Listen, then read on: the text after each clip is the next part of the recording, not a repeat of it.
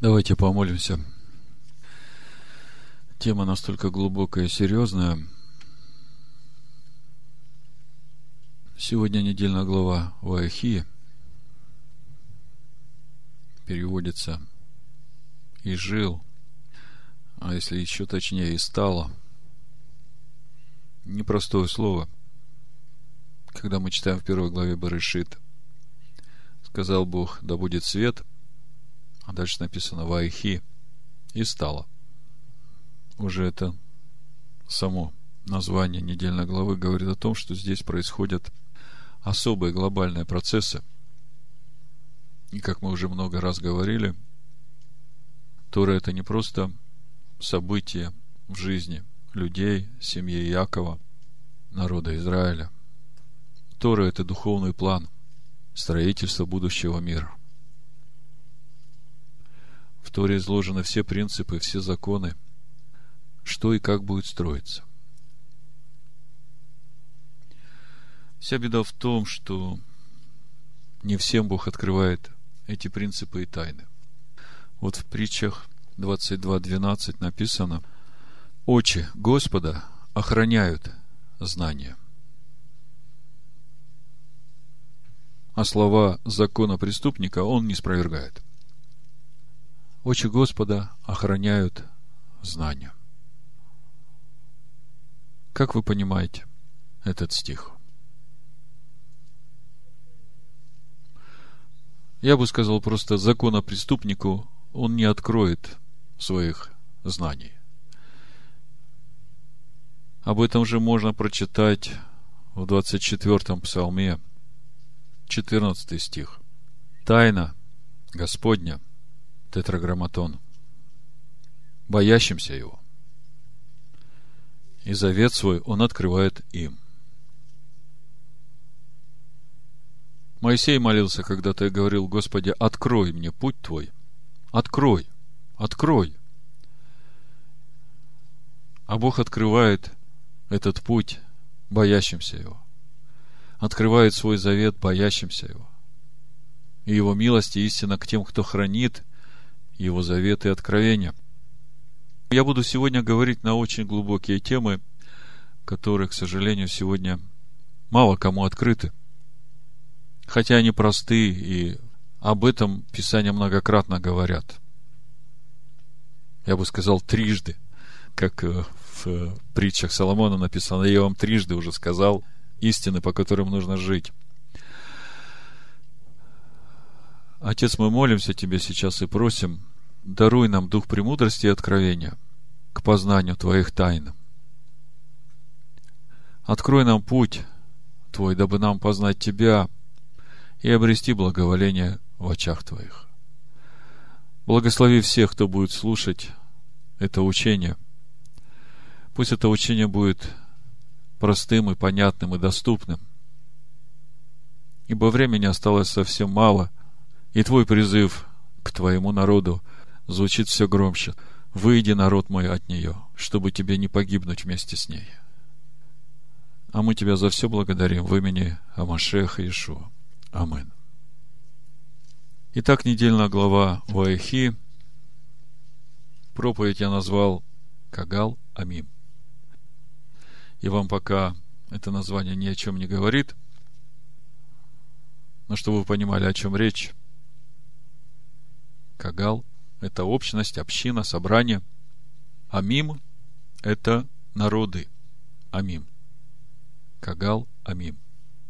Причем, когда в Писаниях используется слово Амим, речь идет о народах, которые ходят путями Господними.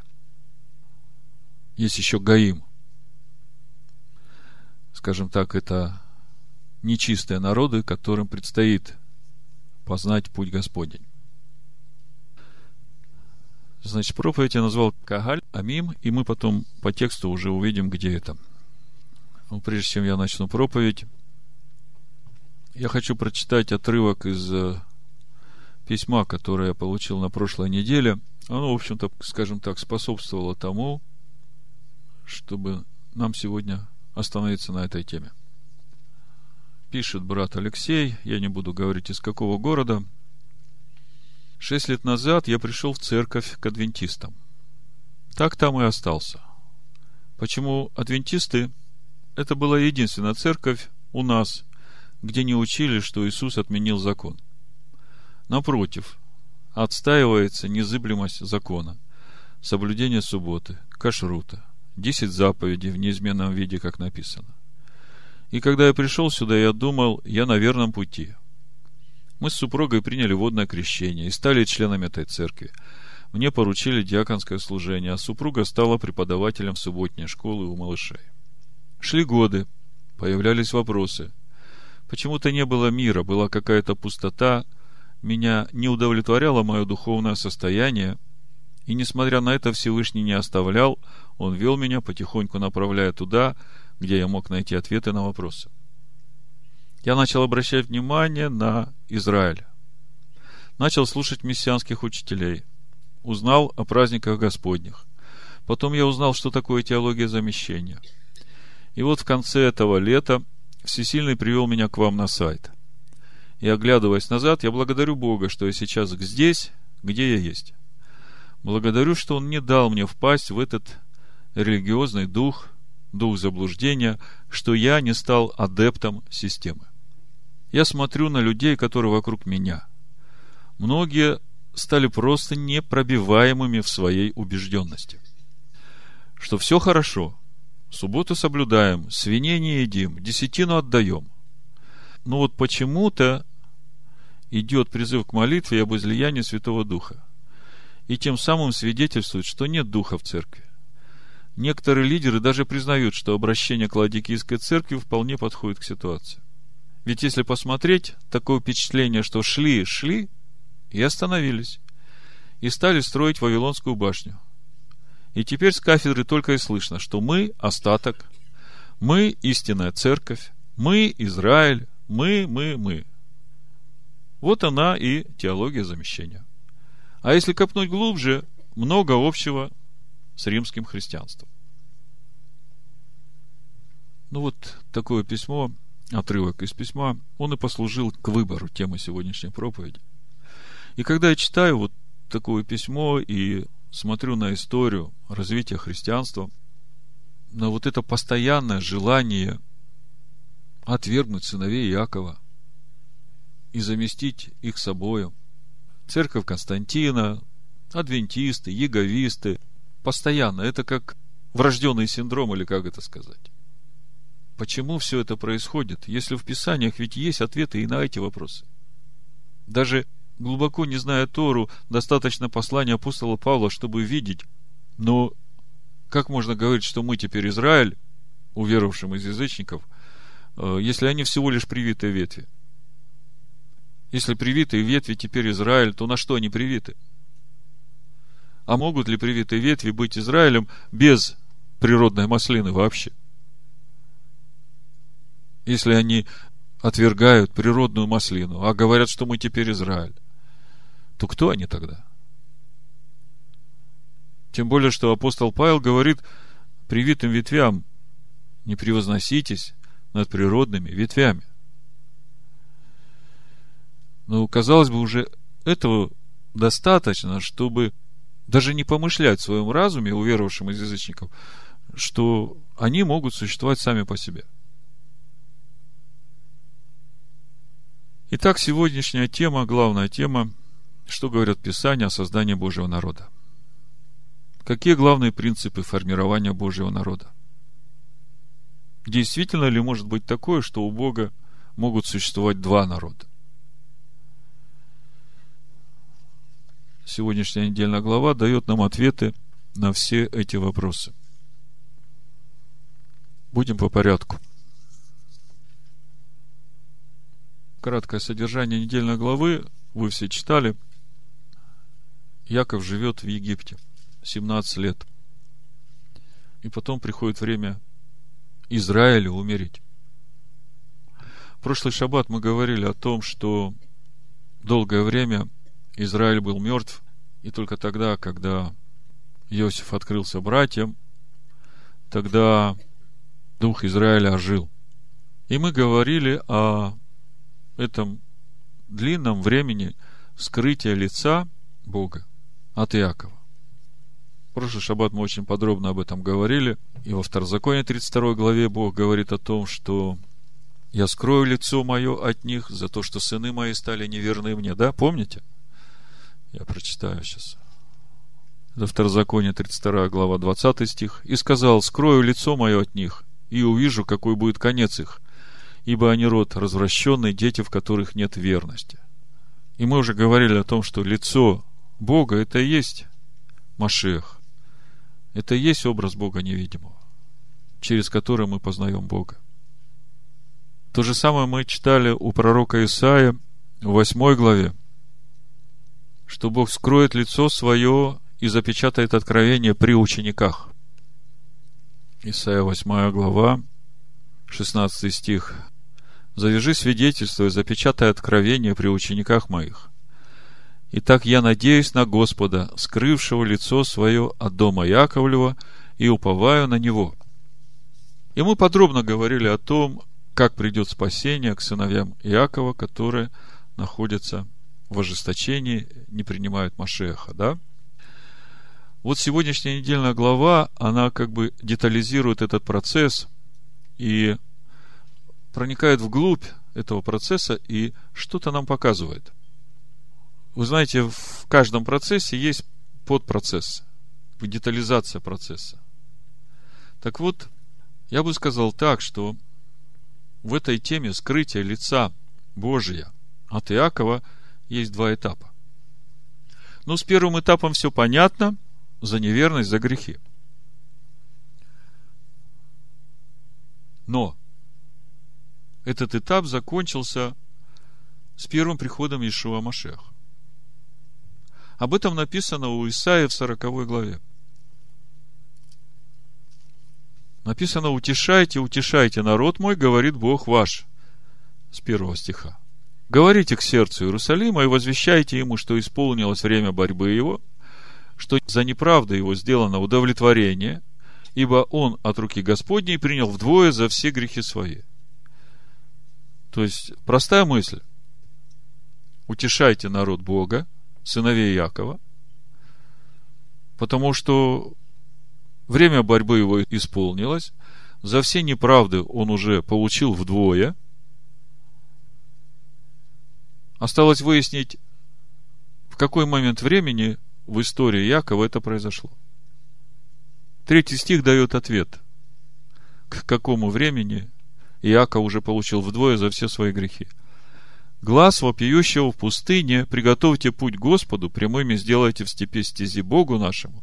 Всякий дол да наполнится, и всякая гора и холм да понизится, кривизны выпрямятся, и неровные пути сделаются гладкими, и явится слава Господня, и узрит всякая плоть спасения Божия, ибо уста Господни изрекли это. О чем это? Мы здесь видим служение Иоанна Крестителя и первый приход Ишуа Машех. То есть, скрытие лица от Иакова за его грехи, согласно Писанию, закончилось уже к первому приходу Машеха. И мы читаем, что ожил дух Иакова, и Иаков пришел в Египет, живет 17 лет в чудесном общении, духовном общении. Вот давайте откроем 47 главу, там, где начинается недельная глава. Прочитаем два стиха, я вам покажу э, духовная атмосфера – в которой живет Иаков в Египте. У нас начинается недельная глава с 28 стиха, да? А я хочу прочитать 27 и 28. В 27 стихе написано «И жил Израиль в земле египетской, в земле Гесем, и владели они ею, плодились и весьма умножились». Заметьте, речь идет об Израиле. И жил, здесь стоит глагол Вайшев. Ешива, знаете слово такое? Ишива именно от этого слова Ваишев. То есть Израиль Ваишев в Египте умножался. И речь идет о духовном умножении семени Машеха, если коротко, да? А дальше написано Ваихи Иаков в земле египетской. 17 лет. Вот это Ваихи, это то, с чего начинается недельная глава и стало. И дальше мы читаем в этой же недельной главе, 29 стих. и пришло время Израилю умереть. Слышите, как написано? Израиль это же тот, который не умирает, правда? А тут написано, пришло время. Кто установил это время и зачем пришло это время Израилю умереть?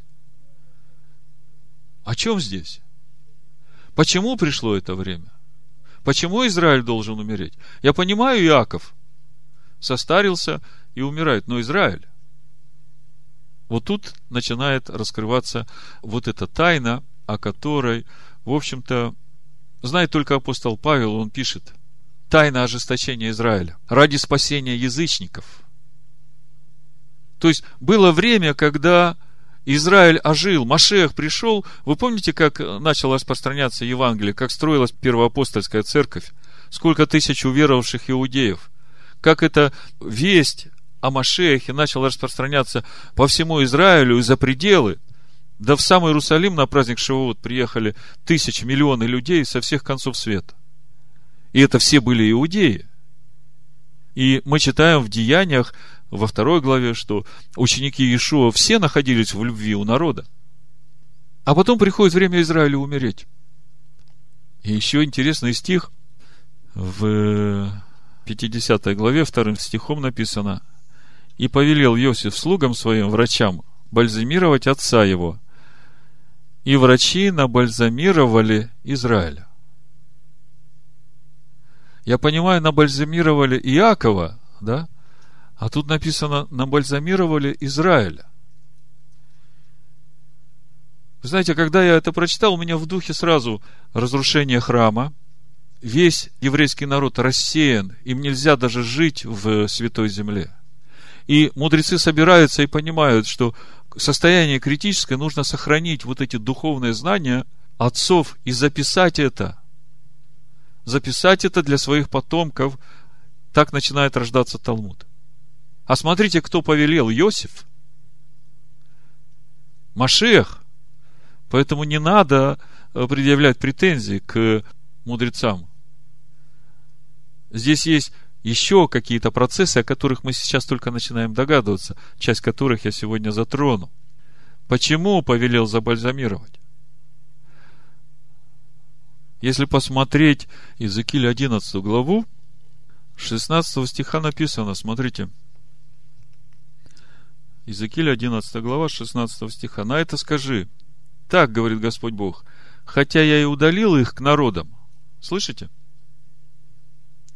И хотя рассеял их по землям. Можно было бы думать, что речь идет о рассеянии э, после разрушения первого храма. Но последующие стихи будут говорить, что это как раз относится к этому последнему рассеянию после разрушения второго храма. И слушайте, как написано. И хотя рассеял их по землям, но я буду для них некоторым святилищем. Кто я будет некоторым святилищем для них? Кто это говорит? Бог говорит. В тех землях, куда пошли они. Скажите, это речь идет об учениках Иешуа? Или о сыновьях Иакова? Да, о сыновьях Иакова, от которых Бог скрывает лицо, когда начинает работать тайна ожесточения, о которой говорит Павел, ради спасения язычников. И дальше написано.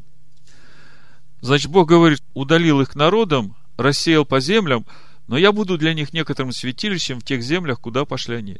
Затем скажи, так говорит Господь Бог, я соберу вас из народов и возвращу вас из земель, в которые вы рассеяны, и дам вам землю, Израилеву, и придут туда и извергнут из нее все гнусности и все мерзости ее, и дам им сердце единое, и дух новый вложу в них, возьму из плоти их сердце каменное и дам им сердце плотяное, чтобы они ходили по заповедям моим и соблюдали уставы мои и выполняли их, и будут моим народом, и я буду их Богом. Скажите, это о каком времени уже речь идет? Это уже второй приход Машеха. Это то, что исполнится с приходом Машеха. Бог вернет сыновей Якова, дом Иуда и дом Израиля – святую землю, даст новое сердце. Что мы видим? Мы видим, что есть время в Египте, когда Израиль был жив, а потом он умирает, потому что пришло время. Иосиф говорит, набальзамировать Израиля, и это нужно для того, чтобы сохранить, чтобы быть Богу для них некоторым святилищем в тех землях, куда они рассеются. И все это ради того, чтобы спасение пришло к язычникам. То, как будет происходить спасение язычников, мы посмотрим в Откровении 12 главе и дальше. Но прежде чем мы туда придем, я сейчас хочу посмотреть в сегодняшней недельной главе, ну, начать чуть раньше, о том, что говорит Тора о самом пути, о самих процессах, каким образом будет формироваться Божий народ. Мы понимаем, что Божий народ, он один, у Бога нет двух народов. И вместе с тем мы знаем, Иешуа в Иоанна 10 главе 16 стихом говорит, есть у меня овцы и не сего двора, и их мне нужно привести, и будет одно стадо, да? То есть будет какой-то момент, когда овцы не будут всего двора. Но в конечном итоге будет одно стадо. Так вот, очень важно увидеть, каким образом это будет происходить, что говорит Тора, и как это реально, физически. У нас, в принципе, вся история человечества, вот она на ладони. Нам уже легко смотреть в Писание и видеть, да, это вот тогда происходило, а вот это тогда. Это понятно уже. Так вот, давайте же посмотрим, как по замыслу Торы должен формироваться этот народ.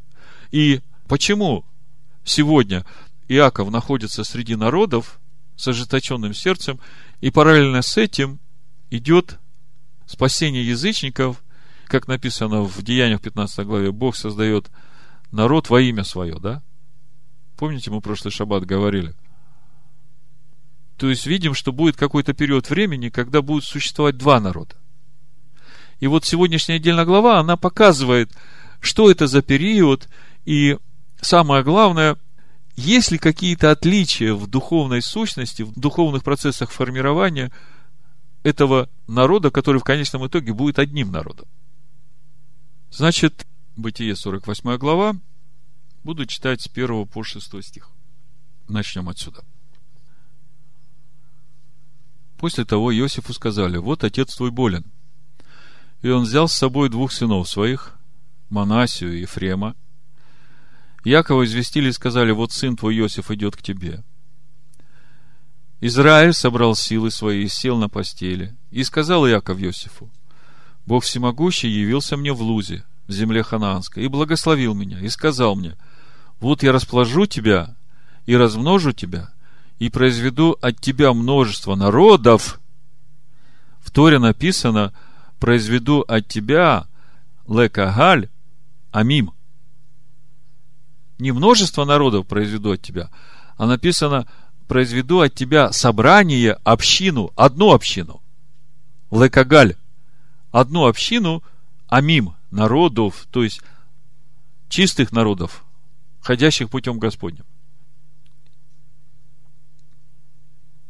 Еще раз третий стих. «И сказал Иаков Иосифу, Бог всемогущий явился мне в Лузе, в земле ханаанской, и благословил меня, и сказал мне, вот я расположу тебя и размножу тебя, и произведу от тебя лекагалямим, так проповедь называется, кагалямим, и дам землю сию потомству твоему после тебя в вечное наследие, в вечное владение. И ныне – два сына твои, два сына Иосифа, родившиеся тебе в земле египетской, до моего прибытия к тебе в Египет, мои они. Вот здесь вот Тора нам дает духовный ключ. Дает понимание того, каким образом будет формироваться этот единый Божий народ –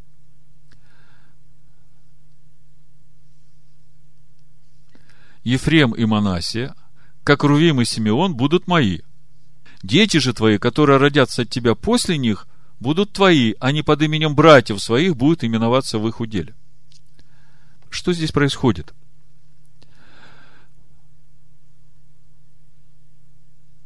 У Якова есть 12 сыновей. И они рождены от союза Якова со своими женами. Иосиф живет в Египте, становится вторым человеком после фараона, берет в жену дочь египетского жреца, у него рождаются двое детей. То есть это уже другая семья, вы понимаете? Это семья Иосифа. У Иосифа с Асинефой свой союз.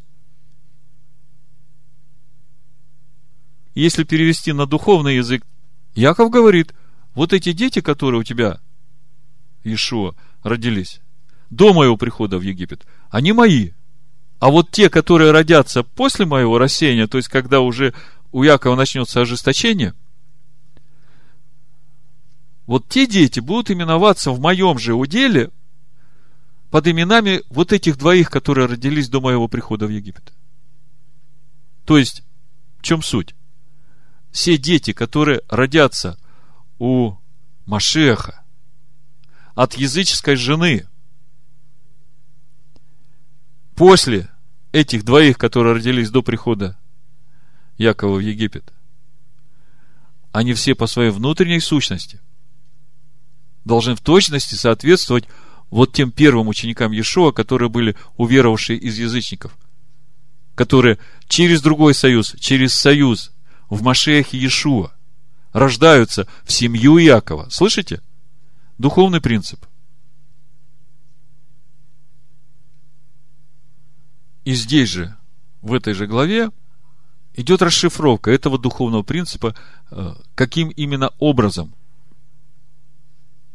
15 стих, 48 глава, Бытие и дальше. «И благословил Иосифа и сказал, Бог, перед которым ходили отцы мои, Авраам и Исаак, Бог, пасущий меня с тех пор, как я существую до сего дня, ангел, избавляющий меня от всякого зла – да благословит отроков всех, то есть Бог через ангела благословит этих отроков. И дальше. Да будет на них, на этих отроках, наречено имя мое и имя отцов моих, Авраама и Исаака. О чем здесь? Что значит, да будет на этих отроках наречено имя мое, то есть имя Якова, имя Исаака – и имя Авраама. Это что значит, что э, будет такое четверное отчество у этого Ефрема и Манаси, там типа Ефрем Иакович, э, Исакович, Авраамович? Ну, конечно, нет. Речь идет о духовной сущности, о внутреннем содержании этих отроков, этих детей. То есть они по своей сути – по своему внутреннему содержанию в точности должны соответствовать содержанию внутреннему, богопознанию Якова, точности должны соответствовать внутреннему содержанию, богопознанию Исаака и Авраама. А если говорить более просто, новозаветным языком, семя Авраама, Машех, которое в Аврааме, который в Аврааме, Машех, в Исааке и в Якове – то же самое семя, та же самая сущность. И в этих отроках, а значит и в тех остальных, которые родятся у Иосифа, от этой жены, после того, как Яков пришел в Египет. Ну, как бы здесь начинает вам немножко проясняться эта духовная схема. Теперь мы подходим вот к тому моменту, а как же это будет? Вот это параллельное сосуществование, как бы, сыновей Якова, которые будут в ожесточении, и вот этих вот детей, которые будут рождаться у Иосифа, или, скажем, у Иешуа, уже после того, как Иаков будет в ожесточении, когда снова будет скрыто лицо от Иакова, и Бог будет спасать язычников. Вот этот вот период, он на сегодняшний день, он примерно уже 1900 лет – да, и если посмотреть на всю историю этого сосуществования, то, как складывались взаимоотношения между этими у Иосифа, у Иешуа, да, с сыновьями Якова, которые находятся в ожесточении, то здесь ничего хорошего сказать нельзя. Ну, я говорю о видимой церкви. Я не говорю о том, что все эти две тысячи лет продолжала формироваться вот эта община из уверовавших, из язычников, которые по своей внутренней сущности точно такие, как Яков, но с живым Израилем, не с забальзамированным Израилем, но с живым Израилем внутри, в своем сердце. Потому что Израиль – это Машех. Исайя 49 глава нам так и говорит, что имя Машеха – это Израиль. И это то имя, которое было еще до сотворения этого мира, и именно это имя получил Иаков, когда боролся с Богом, получив новую природу. Так вот, вот этот вот период, давайте чуть-чуть посмотрим, что Тора говорит, а потом уже книгу Откровений. Если смотреть э, в тексте оригинала, то сразу можно увидеть, что то, что Иаков говорит Иосифу, про то, что ему Бог сказал в Лузе, там есть несоответствие. Яков говорит не так, как Бог ему сказал в Лузе. И я хочу вам это показать. В переводах это не видно.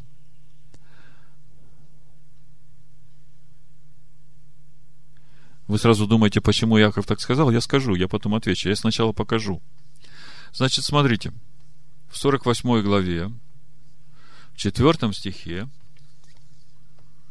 Яков говорит с 3 стиха. «И сказал Яков Иосифу, Бог всемогущий явился мне в Лузе, в земле Хананской, и благословил меня, и сказал мне, вот я расположу тебя, и размножу тебя, и произведу от тебя, в оригинале написано Лекагаль Амим. И мы уже говорили, что это значит. А теперь мы посмотрим сейчас в 35 главе, что же Бог сказал там и Якову. Потому что там сказано было по-другому. Значит, 35 э, глава с 9 стиха написано, «Явился Бог Иакову по возвращении его из Месопотамии». Это важно, потому что э, вот здесь мы сейчас увидим этот процесс, как это будет происходить. «И явился Бог Иакову по возвращению его из Месопотамии, и благословил его, и сказал ему Бог, имя твое Иаков. Отныне ты не будешь называться Иаковом, но будет имя тебе Израиль. И нарек ему имя Израиль. И сказал ему Бог, я Бог всемогущий, плодись и умножайся. И вот дальше написано, народ и множество народов будет от тебя. Если смотреть на иврите, написано Гой, Векагаль, Гаим будет от тебя. То есть, Гой один народ от Иакова, да? И еще собрание Гаим тоже от Иакова. То есть вы видите, что здесь Бог говорит не то, что Иаков говорит в 48 главе. Иаков в 48 главе уже говорит, Бог мне сказал, что от меня будет Кагаль Амим. И все. А Бог говорит, что будет Гой, народ Гой, и еще община народов. Первый вопрос сразу, почему Иаков вдруг так поменял то, что ему сказал Бог? 49 глава начинается с того, что Яков собирает своих сыновей и хочет сказать им о том, что будет в конце времен. То есть Иаков собирается раскрыть сыновьям всю их историю, как с ними будет до конца времен. И мудрецы говорят, что в этот момент, когда он собрался это сделать, Шехина отошла от него. То есть Дух Божий отошел от него, он не смог это сделать. А проблема не с э, Иаковом, Израилем – том, что он не смог это сделать. Мудрецы говорят, проблема в том, что если бы сыновья Якова узнали сразу всю свое будущее, то они были бы лишены права выбора. И поэтому Яков просто благословляет каждого из своих сыновей и говорит о той роли, которую каждый из них будет исполнять вот в устроении того будущего, которое придет. Но конец дней он не открывает, как мы здесь читаем, призвал Иаков сыновей своих, первый стих, 49 глава, и сказал, соберитесь, и я возвещу вам, что будет с вами в грядущие дни. Он хотел все это сказать сыновьям, но не сказал. А вот Иосифу сказал. Иосифу сказал, что Бог в Лузе мне сказал, что от меня будет Гой и Кагаль Гаим, но в конце дней будет одна Кагаль Амим. Слышите? Вы понимаете вот эти термины? Несложно вам, да? То есть, когда я говорю о Гаим, речь идет о нечистых народах. Когда я говорю о Амим, это уже речь идет о народах, которые Божий народ. Значит, почему я об этом вам говорю? То есть, мы видим, что до того момента, как станет одна Кагаль Амим, будет время, когда будет существовать народ великий Гой от Иакова, и еще будет существовать Кагаль Гаим из народов, которые тоже произойдут от Иакова. И вы же понимаете, что речь не идет о типа того, что Иаков смешался там по семени с народами. Речь идет о духовных процессах формирования этих народов.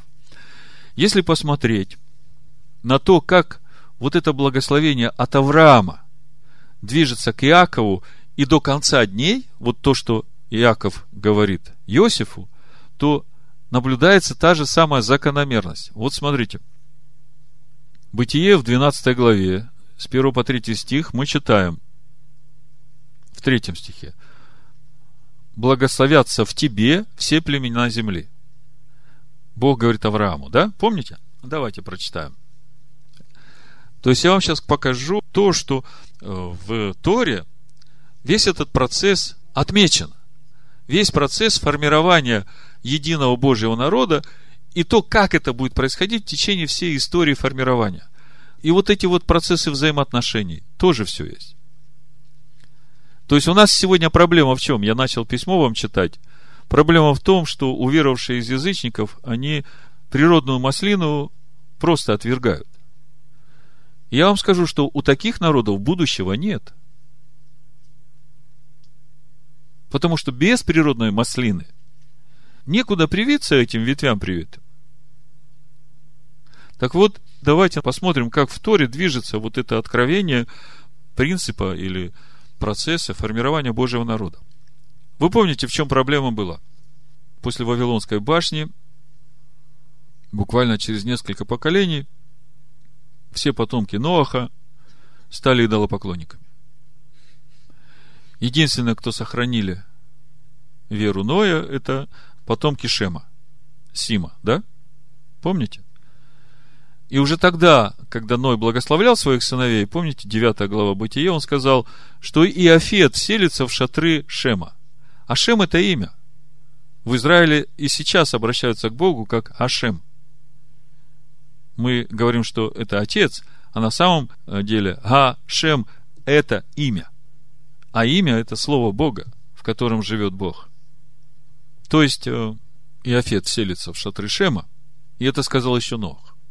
Но если посмотреть всю историю взаимоотношений Иофета с Шемом, особенно после разрушения второго храма, мы видим, что Иофет, тот видимый Иофет, который называет себя сегодня церковью, по сути, это римская церковь, да, он не вселяется в шатры Шема, он просто и Шема, и шатры его не спровергает, отвергает, и говорит, что мы теперь природная маслина. Ну, так образно, да? Вы согласны со мной? Да. Но Бог ведь сказал, что Иофет селится в шатре Шема. А что значит селиться в шатре Шема? Ну, как это может Иофет селиться в шатре Шема? На каком основании? Только по любви, правда? А если Яков глава народов, а народы это Иофет, то Ответ очень простой. Если по любви, то жена должна стать частью мужа. И когда начинаешь такими категориями мыслить, тогда понимаешь, почему Иаков находится в тайне ожесточения, то есть Израиль уснул в Иакове, да, и это тайна для того, чтобы составить народ из язычников. Вы помните, когда Бог Адаму делал жену? Что делал Адам? Спал. Это тоже духовный принцип. А когда Адам проснулся, говорит, во, вот это да. Я была бездетна и бесплодна, отведена. А кто мне родил, кто мне сделал? Вы успеваете за мной? Да я понимаю, что вы знаете Писание, вы хорошо ориентируетесь. Тем, которые ну, слабо знают Писание, конечно, труднее успевать за всем этим. Но со временем откроется. Значит, э, Иофет должен селиться в шатры Шема. И это процесс формирования Божьего народа. Для Ханаана тоже путь есть. Женщина Хананьянка, вы помните, тоже получила милость от Машеха. Главное, нужно кроткое и смиренное сердце перед Богом, раскаяние и сокрушение. То есть проблемы нет с селением в шатры Шема. Главное, чтобы та жена, которая вселяется в шатры Шема, самого Шема не выгоняла из шатров. И не говорила, вот я не вдова, я тут сижу, господствую, у меня все в порядке, да? Помните в Откровениях, как написано? Ну вот, значит, э, после Вавилонской башни все народы уклонились от этой главной своей миссии, от главной своей цели устроять из себя Дом Божий, познавать имя Божие, они стали строить себе имя. И вот из всех народов, которые спустя там 10 поколений после потопа, они уже ну, безнадежны. И находится один человек, Авраам, который отвечает на призыв Бога идти за ним. И Бог смотрит на это сердце и говорит, вот, вот это сердце я давно искал. Вот именно это сердце будет для всех людей благословением. Именно по этому образцу я буду созидать все сердца моего народа. И вот здесь Бог и говорит Аврааму, значит, пойди из земли твоей, от родства твоего, из дома отца твоего, в землю, которую я укажу тебе. То есть, первый принцип нужно от всех своих родственников, от всех своих народных традиций, из земли своей, от родства своего, от всего уйти. И идти в землю, которую Бог укажет. Это слово, которое Бог дал Якову как наследие, да? И я произведу от тебя великий народ. Слышите? От Авраама будет произведен великий народ. Первое. И благословлю тебя, и возвеличу имя твое, и будешь ты в благословении. И я благословлю благословляющих тебя. То есть, если от тебя произведу великий народ, то значит, э, благословлю благословляющих этот великий народ, да? И злословящих тебя прокляну, и благословятся в тебе все племена земные. Почему я подчеркиваю этот великий народ? Потому что тут можно видеть и создание этого Кагаль-Амим, и путь создания. Более конкретно об этом пути в 18 главе. То есть это то же самое, это э, как бы Бог раскрывает Аврааму путь или процесс, как будет происходить создание этого великого народа. Бытие 18.18 18, написано, от Авраама точно произойдет народ великий и сильный. И в Торе написано Легой Гадоль. От Авраама точно произойдет Легой Гадоль. Народ великий, но Гой. Слышите, да? То есть он еще не Амим. Это еще процесс очищения надо проходить этому народу. И благословятся в нем, в этом великом народе, Гой Гадоль. Все народы земли, написано, Коль Гои Гаэрец. Все Гои земли. Слышите, как будет двигаться вот этот процесс формирования Божьего народа? Бог говорит Аврааму, я произведу от тебя великий народ, и в этом народе, именно в нем, благословятся все народы. Но будет время, когда будет существовать этот Гой Гадоль, на иврите Гадоль большой, и в этом Гой Гадоль, в нем, внутри, благословятся все народы. В 22 главе Бытие. Эта же тема уже звучит более конкретно, более понятным языком для нас. Речь начинает идти уже о семени Авраама. И мы знаем, что семя Авраама – это Машех. И мы знаем, что великий народ, который от Авраама, он потому и великий, что в нем семя Машеха. И мы знаем, что если это семя Машеха в любом человеке есть, в том человеке, в ком оно ожило, он тоже принадлежит народу Авраама. Мы это знаем по Новому Завету, по Павлу, да? То есть, здесь вот мы начинаем выходить на этот главный принцип. Он простой. Можно было бы всего этого не говорить, что я вам рассказываю, сказав просто этот главный принцип формирования Божьего народа. Все определяет семя Авраама. Семя Авраама, которое есть Машех. Если это семя Авраама есть в человека, какой бы он национальности не был, в конечном итоге он будет принадлежать этой Кагалямим. Так вот, в Бытие 22 главе, после того, как э, Авраам послушался Бога и принес в жертву Ицхака, Бог ему говорит, в 18 стихе, «И благословятся в семени твоем все народы земли». Написано «Коль гой», но семя, это Зареха, вот именно вот это семя Машех. То есть, если до 22 главы мы просто говорили о народах и о том пути, как это будет благословляться через великий народ, то дальше уже начинает акцент делаться на семя. И мы знаем, почему я не буду углубляться. Но это то семя, которое было в Аврааме, то семя, которое было в Ицхаке, то семя, которое было в Иакове. И Яков молится о сыновьях Иосифа, Ефремия и Манасии, чтобы это семя было и в них. Дальше уже в 26 главе, в 4 стихе Бог уже Ицхаку говорит. То же самое.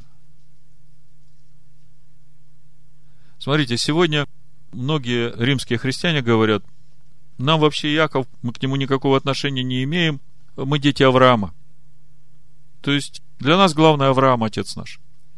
Но если посмотреть по Торе, каким образом это благословение к народам будет двигаться, мы видим, что сначала это семя движется к Ицхаку, и вот Бог Ицхаку говорит, смотрите, четвертый стих, умножу потомство твое, как звезды небесные, и дам потомство твоему все земли сии, благословятся в семени твоем все народы земные. Опять, коль, гои, гаэрец. Скажите, если говорить только об Аврааме и отвергать Ицхака, то без этого звена может ли благословение прийти к э, Гоям?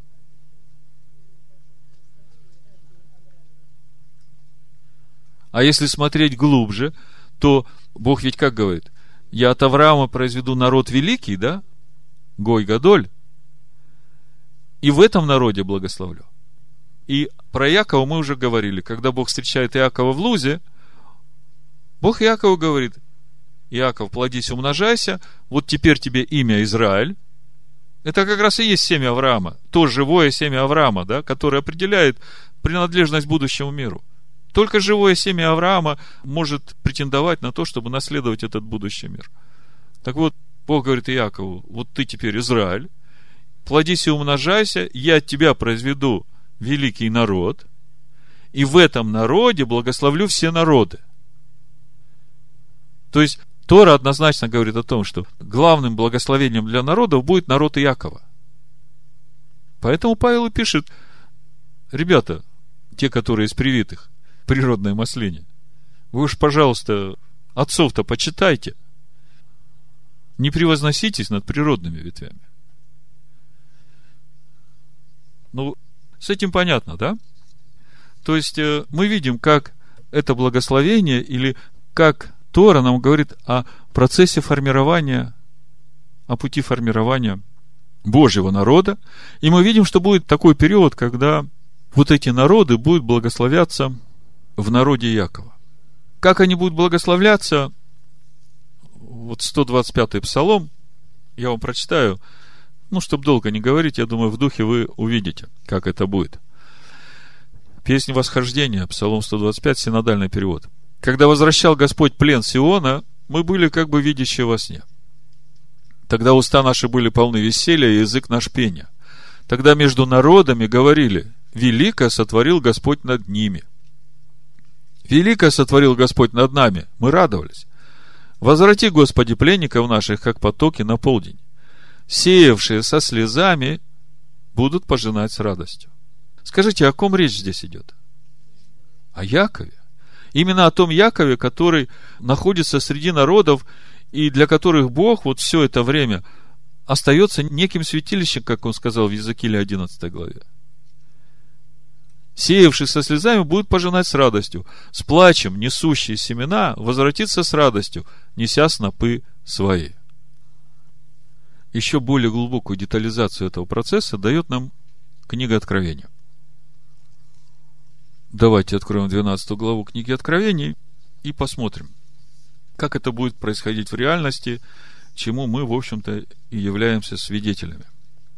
потому что вся история формирования этого народа перед нашими глазами. И забегая вперед, сразу скажу, что та видимая церковь, которая римская, да, которая называет себя сегодня христианской церковью, это не есть одно и то же с той общиной Машеха, которую на протяжении всего этого времени строит сам Машех. Как он сказал, я построю церковь мою, и врата ада не одолеют ее. Давайте посмотрим детализацию этого процесса. Начнем сначала, 12 глава. Я вам говорил, написано в притчах, очи Господа охраняют знания.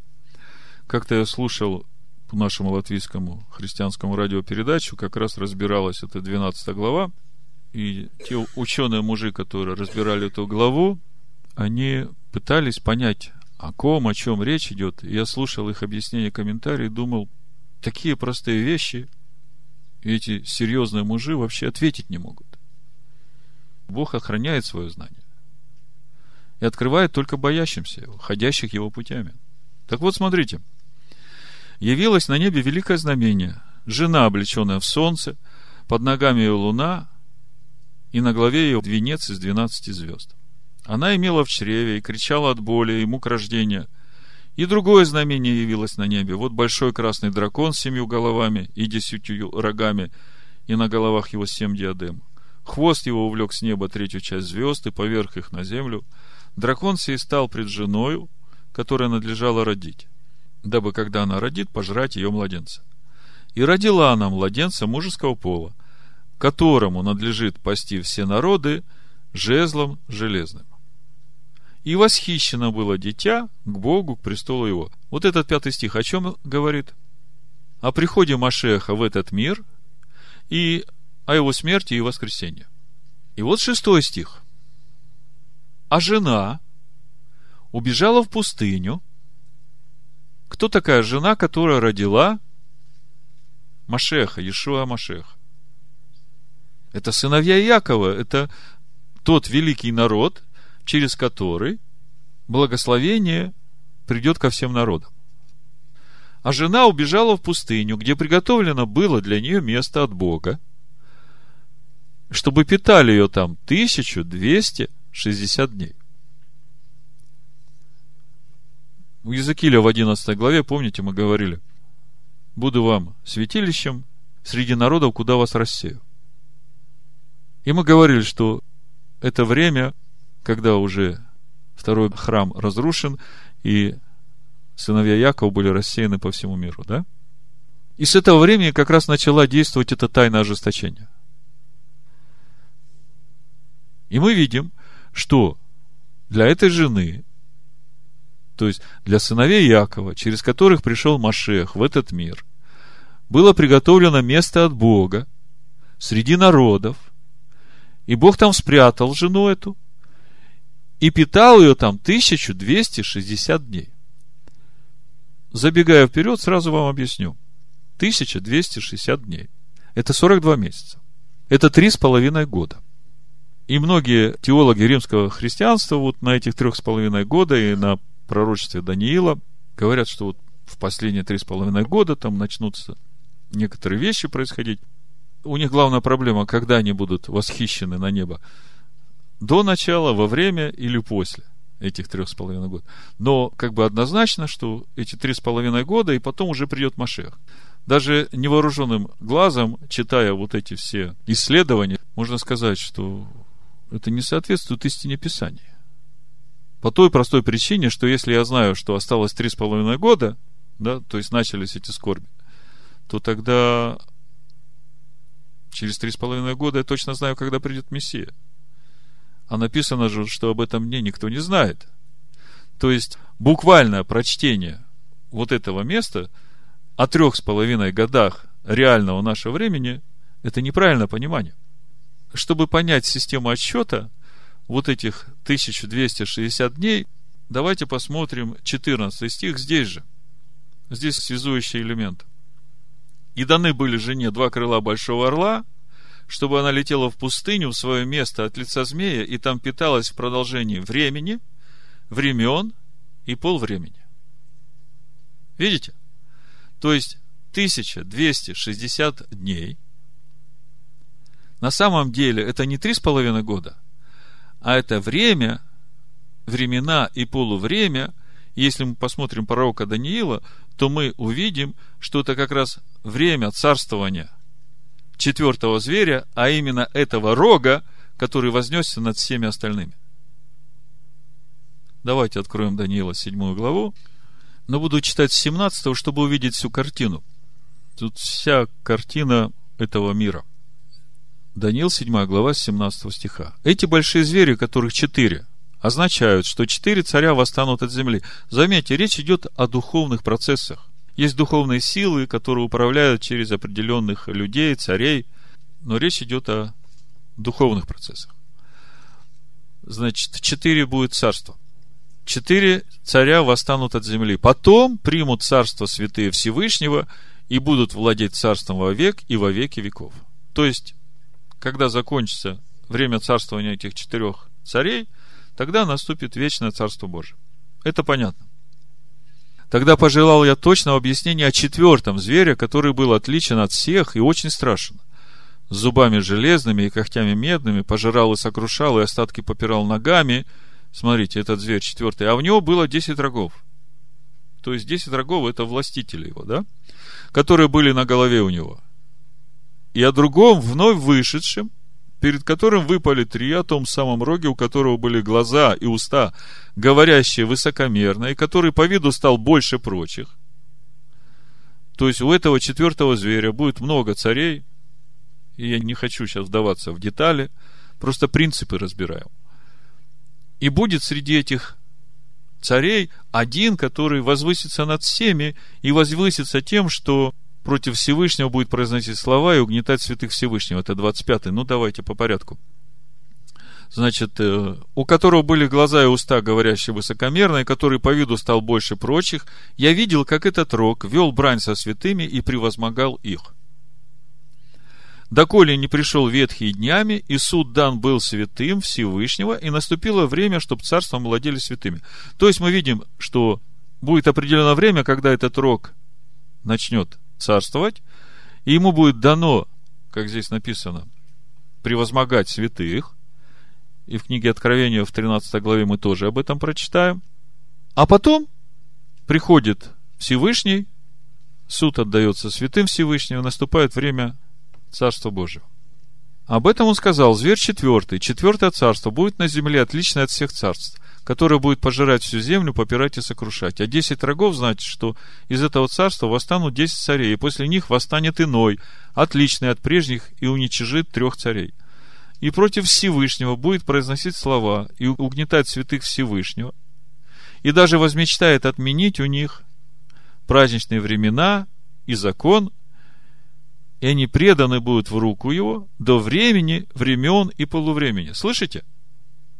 Вот оно то же самое, что мы читали в Откровении, 12 главе, про 1260 дней, которые суть время, времена и полувремя. Оказывается, это время царствования этого рога, который против Всевышнего будет произносить слова и угнетать святых Всевышнего. И когда мы посмотрим во втором Фессалоникийцев, второй главе, то мы увидим, что речь идет о том, который не просто будет царем, а он еще и в церкви займет главное место и заставит всех поклоняться себе. Это написано с первого стиха, вторая глава. «Молим вас, братья, о пришествии Господа нашего Ишуа Машеха и нашем собрании к Нему. Не спешить колебаться умом и смущаться ни от духа, ни от слова, ни от послания, как бы нами послано, будто уже наступает день Машеха. Да не обольстит вас никто никак, Ибо день тот не придет, доколе не придет прежде отступления, и не откроется человек греха, сын погибели. И вот четвертый стих, смотрите, то же самое, что мы читали у Даниила. Противящийся и превозносящийся выше всего называемого Богом или святынею, против праздников Господних, против всего, что Бог сказал в своем слове. Так что в храме Божьем, в храме Божьем, слышите, сядет – он как Бог, выдавая себя за Бога. Ну и так далее. То есть, то, что я хочу вам сказать, вот эти 1260 дней, возвращаемся в Откровение 12 главу, это не три с половиной года реального времени. Это большой промежуток времени, который Писание называют временем, временами и полувременем. И по сути это завершающий этап царствования четвертого зверя. Когда будет царствовать этот рок, который возмечтает отменить праздничные времена, отвергнуть веру иудеев. И если мы смотрим на реальную историю, мы видим, когда это произошло.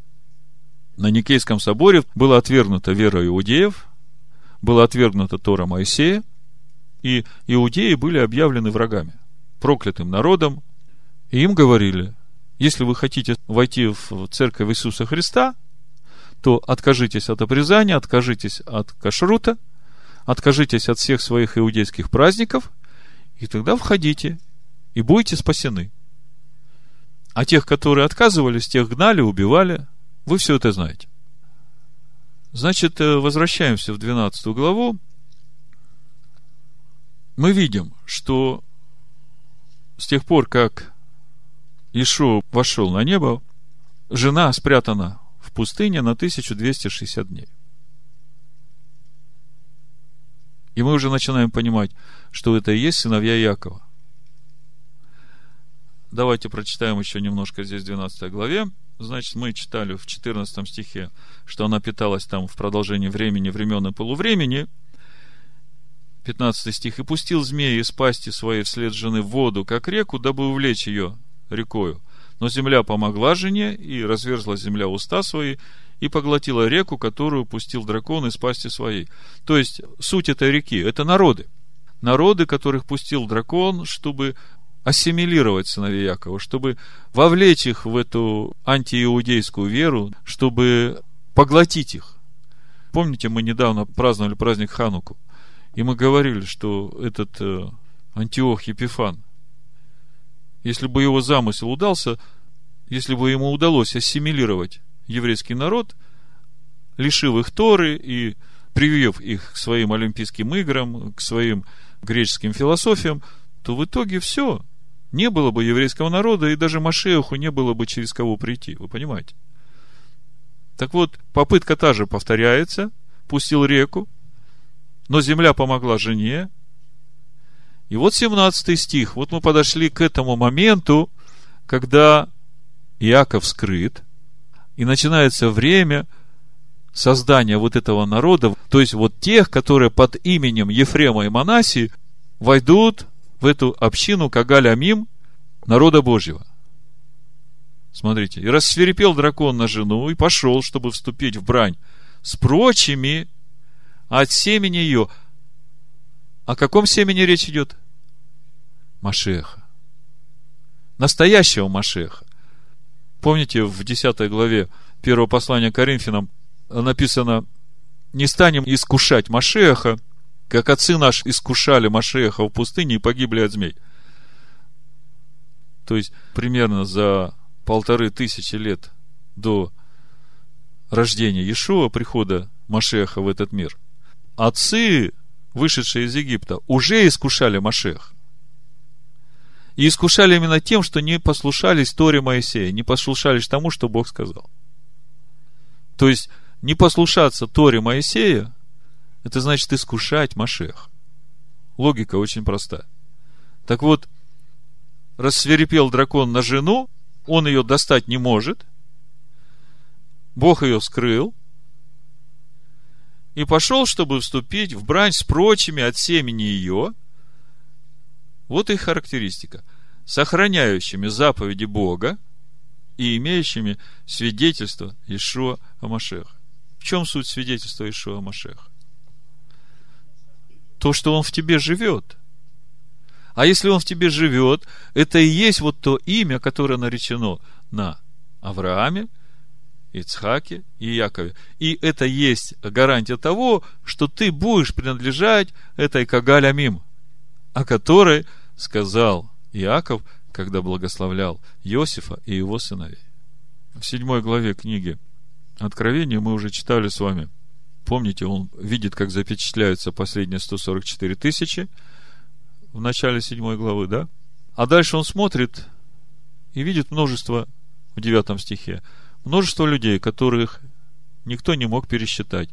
Из всех племен и колен, и народов, и языков стояло перед престолом. То есть здесь не только сыновья Якова, здесь и народы, и племена, да и все перед престолом в белых одеждах. 13 стих. Иначе в речь один из старцев спросил меня, сие облеченные в белые одежды, кто и откуда пришли? Я сказал ему, ты знаешь, господин. И он сказал мне, это те, которые пришли от великой скорби. Если я теперь спрошу вас, в течение какого времени это великое множество людей пришли от великой скорби? Матвея 24 глава, несколько стихов, которые тоже говорят о вот этом времени скорби, которое будет длиться, как мы говорили, 1260 дней. И это не просто три с половиной года, а это время, времена и полувремя.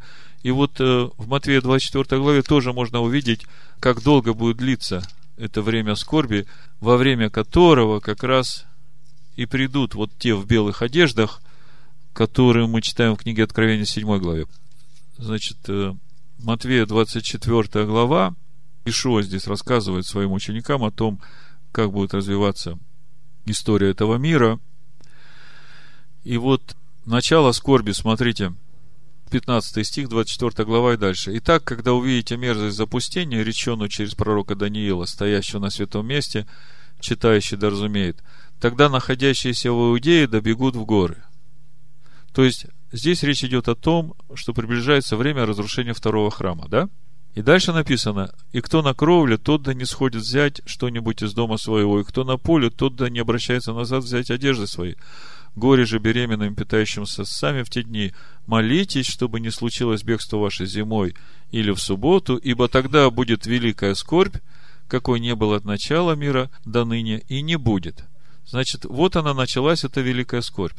И смотрите, написано, если бы не сократились те дни, то не спаслась бы никакая плоть, но ради избранных сократятся те дни, Тогда, если кто скажет вам, вот здесь Христос или там, не верьте, ибо встанут лжехристы и лжепророки и дадут великие знамения и чудеса, и мы об этом уже говорили, чтобы прельстить, если возможно, и избранных. Помните, какой силой они бесов изгоняют, какой силой они чудеса творят, через это Бог нас испытывает.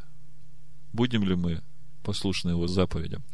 Вот я наперед сказал вам, итак, если скажут вам, вот он в пустыне, не верьте, не выходите. Вот он в потаенных комнатах, не верьте, ибо как молния исходит от востока и видна бывает даже до запада, так будет пришествие Сына Человеческого. И дальше смотрите, ибо где будет труп, там соберутся орлы, и вдруг, после скорби дней тех, слышите, скорбь началась с разрушением храма, Бог говорит, что эти дни сократятся, и дальше Ишо говорит, и вот после скорби тех дней, то есть вот она, где будет скорбь заканчиваться – После скорби тех дней, это для нас вот история вот за две тысячи лет.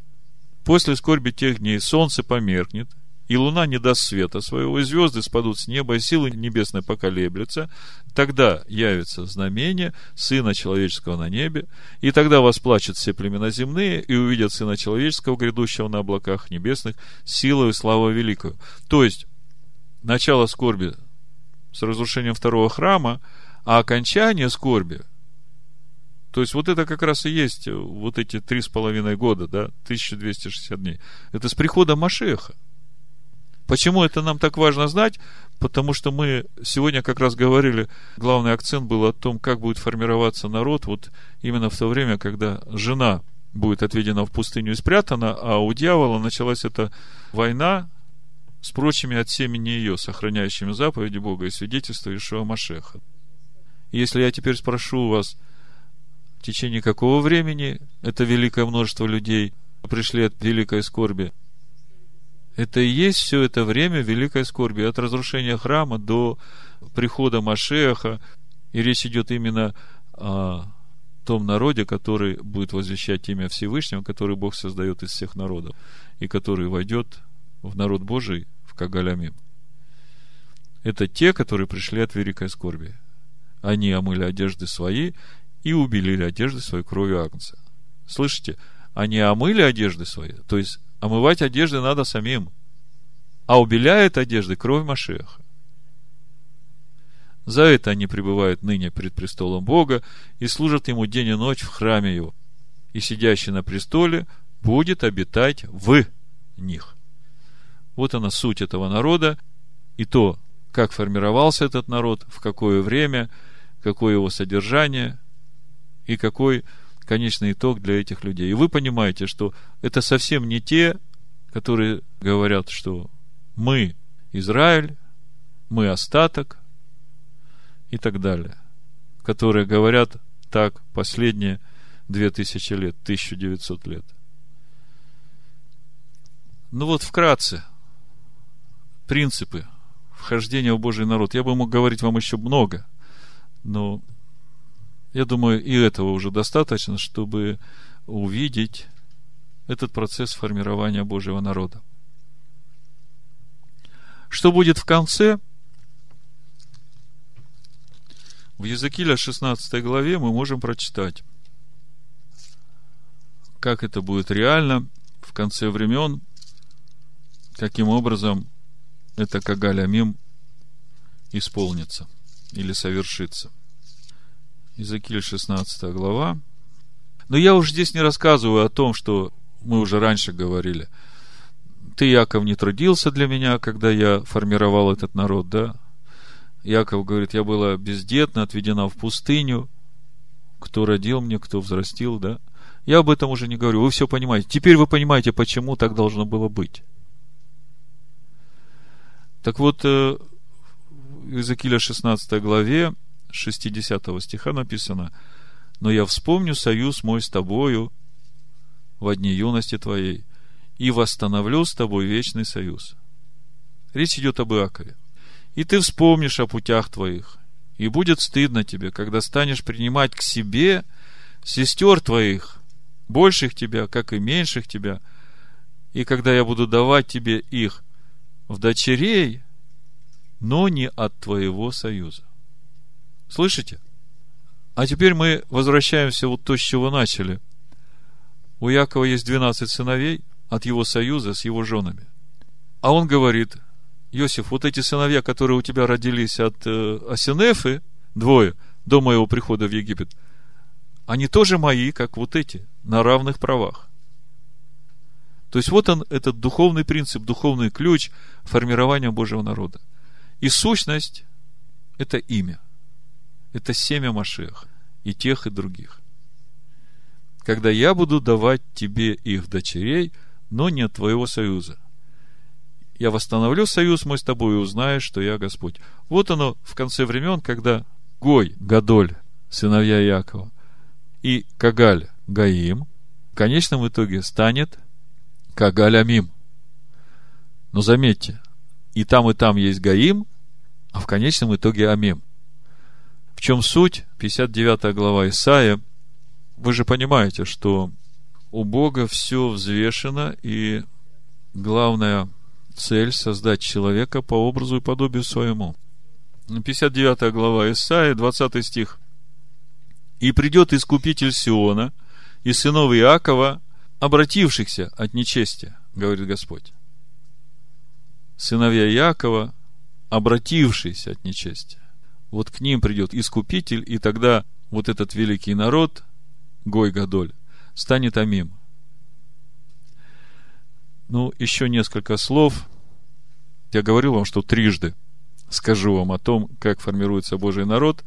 Мы разобрали, как Тора говорит о формировании этого народа. Ну, несколько слов о том, как у пророков это говорится. Исайя, 56 глава, с 1 стиха.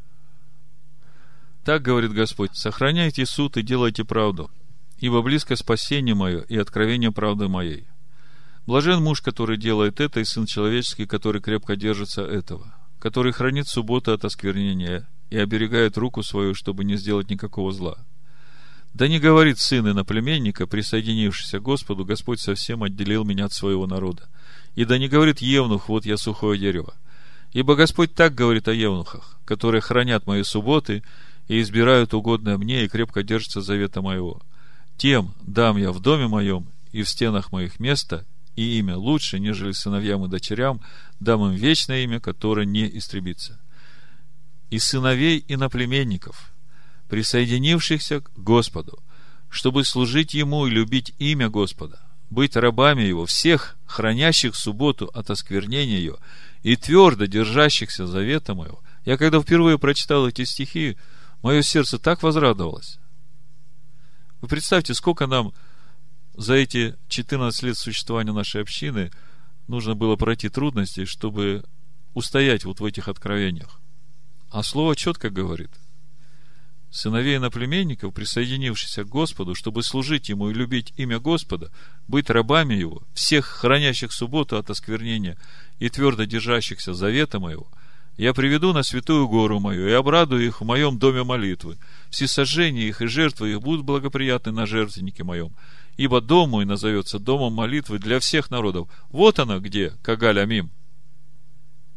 Господь Бог, собирающий рассеянных израильтян, говорит, к собранным у него я буду еще собирать и других. Ну, несколько слов еще о том, что говорит Новый Завет. Ну, то, что у Иоанна 10.16 я вам читал уже. Если у меня овцы не сего двора, и тех надлежит мне привести, и будет одно стадо, это вы уже знаете. Ефесянам 2 и 3 глава, но я в обратном порядке начну с третьей главы, и потом закончу второй, и на этом мы закончим послание Ефесянам, третья глава. Для сего-то я, Павел, сделался узником Ишуа Машеха за вас, язычников. Как вы слышали о домостроительстве благодати Божией, вот вы сейчас слышали об этом домостроительстве благодати Божией, данное мне для вас, потому что мне через откровение возвещена тайна, о чем я выше и писал кратко. То вы, читая, можете усмотреть мое разумение тайны Машеха, которая не была возвещена прежним поколением сынов человеческих, как ныне открыто святым апостолом его и пророком Духом Божьим, чтобы и язычникам быть сонаследниками, составляющими одно тело. Слышите? Одно тело. Одно стадо. Одно тело и сопричастником обетования его, Машеях и Ишуа, посредством благовествования, которого служителем сделался я по дару благодати Божией, данной мне действием силы его. Мне, наименьшему из всех святых, дана благодать сия благовествовать язычникам неисследимое богатство Машеха. Слышите, что он благовествует язычникам? Неисследимое богатство Машеха. О чем это? Он Тору им рассказывает. Вот так же, как мы сейчас разбираем с вами Тору, потому что ученики Иешуа могут читать тайны. Они носители этого откровения. Так вот, в чем же эта тайна, которая была, и каким образом будет формироваться это тело, одно тело? Во второй главе Ефесянам апостол Павел и говорит, с 11 стиха буду читать. Итак, помните, что вы некогда язычники по плоти, которых называли необрезанными, так называемые обрезанные, плотским обрезанием, совершаемым руками. Что вы были в то время без Машеха? Отчуждены от общества израильского, чужды завета обетования, не имели надежды и были безбожники в мире. Здесь можно много говорить, и мы говорили, я сейчас не буду останавливаться. А теперь в Машехе Иешуа вы, бывшие некогда далеко, стали близки крови Машеха. Ибо Он есть мир наш, соделавший из обоих одно. Скажите, из обоих, из кого обоих? Вот здесь важно почувствовать, потому что тут дважды повторяется из двух, из обоих, и важно почувствовать, что говорит здесь апостол Павел. Значит, первая мысль, соделавший из обоих одно, речь идет о двух народах. И речь здесь идет о том, как Бог делает жену для Адама. Помните, Бытие 2 глава, 2.21. Потому оставит человек отца свою мать свою, прилепится к жене своей, и будут одна плоть. Слышите? Из двух соделал одно. Причем когда делал второго, первый спал. Мы видим теперь, как это реализовалось. Значит, ибо он есть мирно соделавший из обоих одно. в Еремии 31 главе в 7 стихе написано Яков глава народов. То есть муж. Потому что глава это муж, да? Ибо он есть мир наш, соделавший из обоих одно, и разрушивший стоявшую посреди преграду, разрушил стоявшую посреди преграду. В чем суть этой преграды? Да, они были безбожники в мире. А теперь в Машехе Иешуа они становятся одно. Входят в общество израильское через познание вот этого неисследимого богатства Машеха. То есть, вы же понимаете, что речь идет о духовных процессах, и духовное единство, оно всегда через познание Машеха. Ишуа говорит, Господи, Ты во мне, я в них, да будут совершены воедино. То есть, единство народа через познание Машеха. И неважно, иудей ты или елен. Другое дело, что если ты из обрезанных, то тебе Бог от начала сказал, что ты должен быть священником у народа. Разрушивший, стоявший посреди преграду, упразднив вражду плотью своею, а закон заповедей учением, дабы из двух, слушайте, из двух создать себе самом одного нового человека. Как это так? Из двух создать себе самом. Вроде бы тема повторяется, там сделавший из обоих одно, да? А здесь из двух в себе самом. О чем здесь речь идет? О новом творении, амен. А как он делает из двух одно? В себе самом. Через познание Машеха. То есть начинается с того, что я живу, и Машех живет во мне. И по мере того, как я познаю его, это новое естество во мне заполняет меня, и двое становятся одним. Не я живу, но Машех живет во мне, как говорит апостол Павел. Дабы из двух создать в себе самом одного нового человека. А скажите, есть ли разница вот в этом процессе создания одного нового человека, будь то обрезанный или будь то не обрезанный? Нету. Нету разницы. Тогда как же можно говорить, что есть два тела или два народа? Если и тот, и другой новое творение, что у Бога есть категории качества, это первый сорт, да, это иудеи новое творение, это второй сорт, это язычники новое творение. Так никогда не может быть. Поэтому есть один народ у Бога. И вот мы сегодня увидели всю историю сотворения от Авраама до конца времен. Как будет формироваться этот один народ, но мы видим, что особенность этого народа – это имя Авраама, Ицхака и Якова будет наречено на каждом, вошедшем в этот народ. То есть каждый из них будет этим новым творением. И неважно, иудей ты или елен. Да благословит всех вас Всевышний. Я люблю вас. В имени Машеха Ишуа. Амен. Шеха Ишуа. Амен. Шеха Ишуа. Амен. Шеха Ишуа. Амен. Шеха Ишуа. Амен.